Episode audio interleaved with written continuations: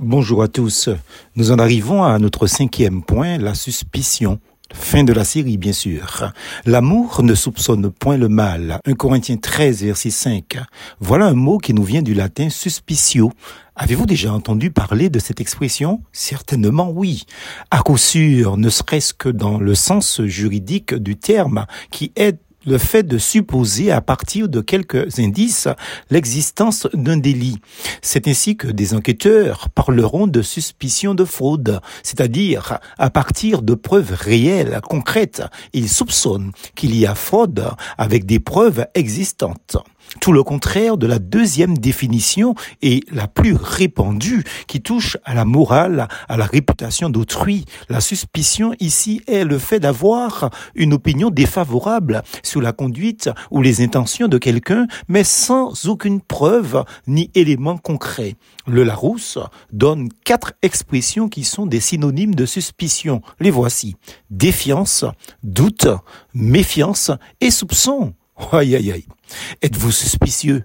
C'est-à-dire êtes-vous quelqu'un de soupçonneux? En effet, un soupçon est un péché. Paul dit l'amour ne soupçonne point le mal. Le soupçon équivaut à un mensonge.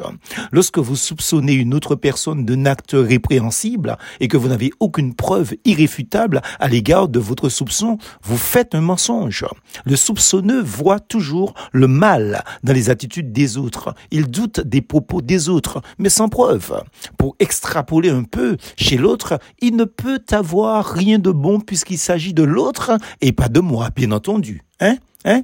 J'ai été impressionné de voir que là où, dans une Bible en langue anglaise, ils traduisent par suspicion, dans certaines versions françaises, le mot suspicion est traduit par jalousie, bienveillance, mauvais œil ou avoir l'œil sur une personne.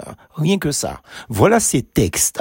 Nombre 5, versets 15, 18, 25, 29 et 30, et dans le livre de Samuel, 1 Samuel 18, verset 9, et Job chapitre 6, verset 29.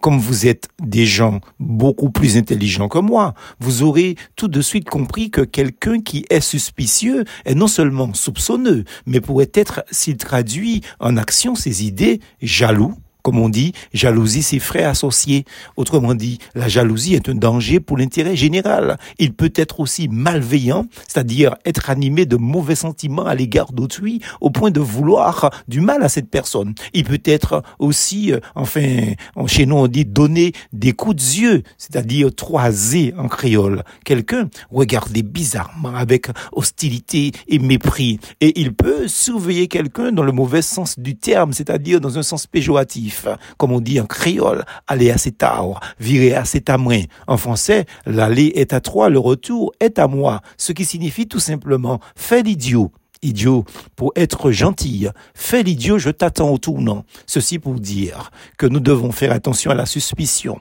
car elle est toxique et est un mensonge. Peace en Jésus.